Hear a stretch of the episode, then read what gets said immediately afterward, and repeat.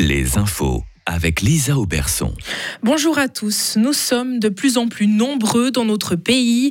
La population suisse comptera 148 000 personnes de plus en 2023. Il s'agit d'un nouveau record selon Jörg Schlepfer, responsable de macroéconomie. Ainsi, la barre des 10 millions de personnes sera franchie plus tôt que prévu.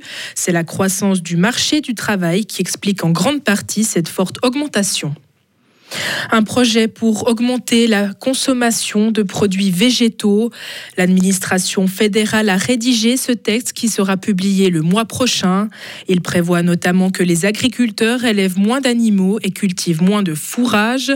L'Union suisse des paysans s'oppose à ce texte. La stratégie climat pour l'agriculture comprend 50 mesures.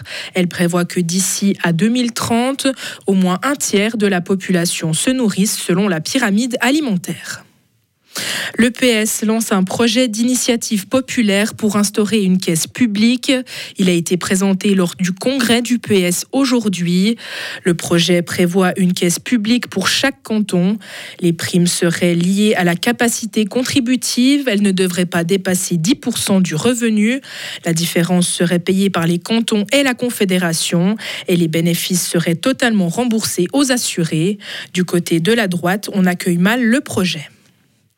Le viaduc de Ride en Valais ne présente aucun risque. Des plaques de béton se décollent et des aciers rouillés sont visibles sous le pont, mais la structure ne présente aucun danger pour les usagers de la route. C'est ce qu'affirme Lucas Studer, responsable de communication à l'Office fédéral des routes. À moyen terme, le département envisage tout de même de renforcer les armatures en acier, cela afin d'éviter les risques de corrosion.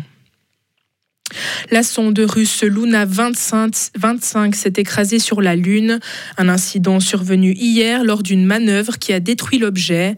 Elle devait normalement allunir lundi. Luna 25 était la première sonde à être lancée par la Russie vers la Lune depuis 50 ans. Cette mission était destinée à donner un nouvel élan au secteur spatial russe.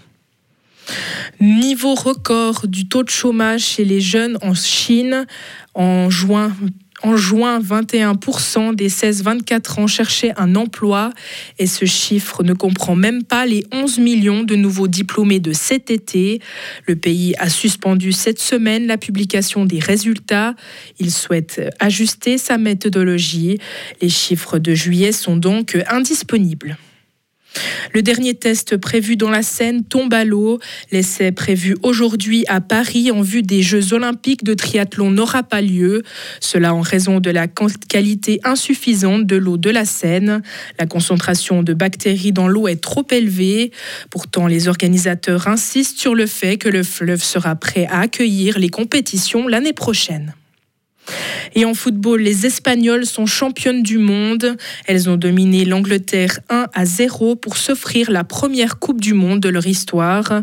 Olga Carmona a inscrit le seul but de ce match. Les Espagnols n'ont quasiment laissé aucune chance à leur opposante.